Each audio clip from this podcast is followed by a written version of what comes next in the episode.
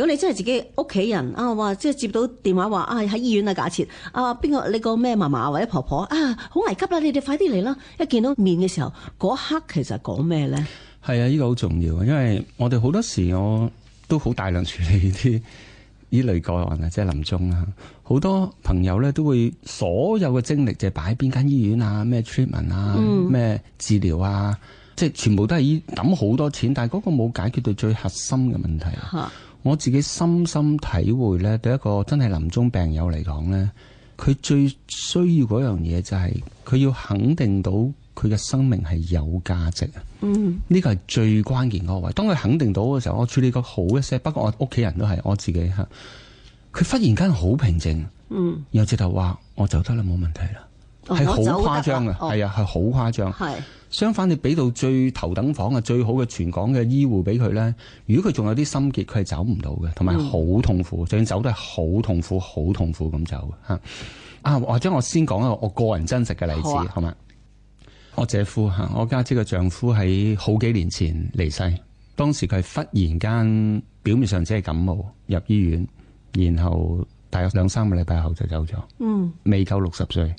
然後個病情入到醫院只係感冒啫，急轉直下。我家姐當然接受唔到啦，係啊完全接受唔到啦，即係嚇好相愛嘅關係。當我知道嘅時候，已經係隔咗成十日，即係兩個禮拜啊，先通知我，因為家姐已經冧晒即同係我。你知道係佢已經拜拜咗，未未哦拜拜前幾日，哦咁我一知道我即刻去醫院探，我第一眼見已經覺得我嚇親啊，我已經認唔到我姐夫啦，哦變晒已經認唔到啦個，樣子都啊因為佢好大十幾日分別差唔多食唔到嘢，因為係全身白肺喉。哦咁跟住我見到家姐係謝晒，好明顯係即係抑鬱症嗰類啦，已經冧晒㗎啦，講唔到嘢啊。咁我即係我做咗少少嘢，然後跟住最奇怪係連續三日我去探咧，到第三日咧，我家姐忽然同我講咗句説話，佢話過去呢三晚都係半夜醫院會 call 我家姐，就話應該唔得㗎啦，你即刻過嚟啦，即個脈搏係應該隨時走。點知入到嚟咧又好啲喎。連續三晚都係咁，我家姐差唔多崩潰啦，已經即係晚晚瞓唔到，我見到佢成個面差到咧。我即刻叮一叮，我同我家姐講幾句説話，我話你入去同你丈夫講幾句嘢。結果講完之後，我諗兩個鐘頭後好平安咁走咗。哦，我同家姐講啲乜呢？即係呢個關鍵説呢個話係個啦關鍵啦。嗯嗱，因為對一個臨終病友喺我自己一路學習或者少少經歷都係啦，佢走唔到，因為佢太多心結啊。所以最重要係四道：道愛、道謝、道歉、道別，呢四道。嗯、第一個道愛。嚇如果講到呢，就行埋去捉住隻手講，譬如係呢個例子就老公，我好愛你，嗯我多謝你嘅愛，我好愛你嚇，即係簡單直接講，真誠就得㗎啦嚇，你用你嘅方式嚇嚇。第二道謝啦，道謝必須要具體。嗱，道謝嘅關鍵啦，唔係就咁多謝你，咁呢個冇乜用。嗯多謝你過去為我做啲乜嘢，令到我成為一個點樣嘅人。譬如你一路你嘅付出，令到我能夠堅強活落去，令到我好有勇敢，令我覺得好被愛，令到我覺得我自己好幸福。即係、What kind of person I become because of you？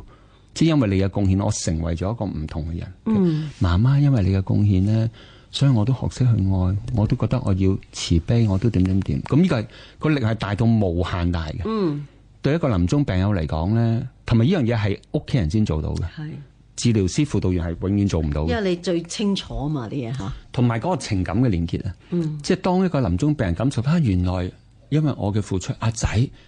你唔同咗，阿女你成為點點點呢？佢嗰、刻係就覺得我圓滿咗呢一生。不過我少少暫亂過病，如果對方其實原來佢冇嘢幫過 你啊，哇！跟住其實我幫你多過你幫我喎 OK 不過可能就總有一樣嘢佢都幫過我，都要道謝佢咁樣幫唔係一定喺行為層面嚇。嚇，譬如就算我就算覺得佢好差啦嚇，你願意默默守護呢個婚姻，守護咗三十年，我多謝你呢份堅持。嗯就算你日日講粗口，你大男人就掟嘢都好啦，即係你願意守護呢個婚姻，守護三十年，即係總要找出佢個好處，多謝佢。唔係睇個行為，係個行為底蘊下邊嘅正向出發點、p o s i t i v e intention 嚇，呢個一定有嘅嚇。第三啦，就係道歉啦。嗯，嗱，道歉唔係講我錯，千祈唔好去咗攻擊自己、批判自己啊。係嚇，就係講老公或者老婆，我好愛你，但有時我都唔識得愛，有時我都有情緒，辛苦你啦，對唔住。嗯，嗰個係好圓滿嘅，對佢好有力量嘅。最後道別，道別就唔係話啊拜拜啦，唔係咁樣。道別係一個永恆嘅祝福，就係、你放心啦，我同阿仔好，你放心啦，你嘅愛永遠喺我心裏邊，嗯，我永遠祝福你幸福快樂，無論你去到邊度，你永遠都幸福快樂，係衷心祝福你。咁結果我就係講真係講咗幾句，而且比呢個仲簡單啊！因為我家姐完全冇呢啲背景，我只係簡單講咗一兩分鐘。我家姐好好啊，一聽完之後佢即刻衝入去，我見到佢，因為佢差唔多要捉緊啲時間啊嘛都，佢冧晒啦，冧到我都喊啊！嗯我我見到家姐我我都好傷心。啊咁然後我睇咗之後，衝入去講講完，跟住我翻到屋企，隔咗冇耐，我已經收到電話，即係個 message 已經話姐夫走咗啦。嗯，咁就係好平安咁走。我我自己好感動，好感動。其實咧喺你拍嘅片裏邊咧，我睇過你講呢四樣嘢嘅，但當時咧我冇連結到任何個案，我即係我記唔到啊！我當時我記唔到，但係即係你今日之後咧，其實我抄低 咗。阿燦榮都聽到好感動啊，都哦我唔係唔見係啊，，即係我我咧其實就係學習嚟嘅。即係我覺得呢幾次咧，即係揾阿華山上嚟，其實我每一次我都寫低好多 notes 嘅，即係我個發覺係非常有用啦。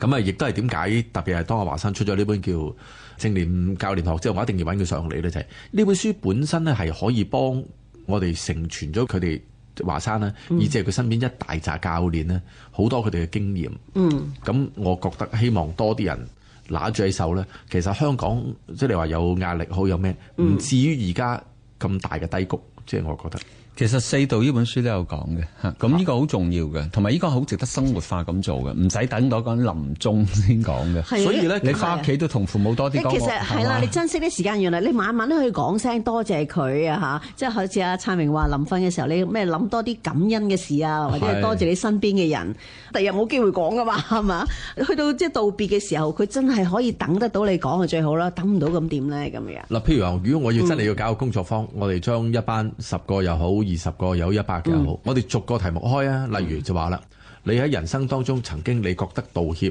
而對方收到而係有力嘅係咩？將嗰句寫出嚟，係咁大家咪有一百句道歉嘅説話咯。係啊，跟住第二個啦，啊道別啦，咁點講呢？咁咁亦都可以將華山嗰啲作為一個我哋叫例子啊，嗯講翻佢家姐當時實際上係講咗啲咩，咁你自然就會引發好多人一個個 sample 就會出嚟嗯係嘅。咁、我覺得係對任何人都非常有用，特別係啊，係啊特別係我我特別呢十幾年做呢啲生命工作，其中一個我最傷痛或者最真係好傷痛，處理好大量嘅個案呢，都係講過去親人嘅離世，特別父母、伴侶嘅離世，而結局佢最主要嘅情緒得一個，嗯，內疚。嗯覺得當時冇真係足夠俾到爸爸媽媽嘅愛，然後佢個內疚係深層到呢，一講就喊到癲晒。所以如果我哋懂得四道呢，係減少好多人與人嘅傷害。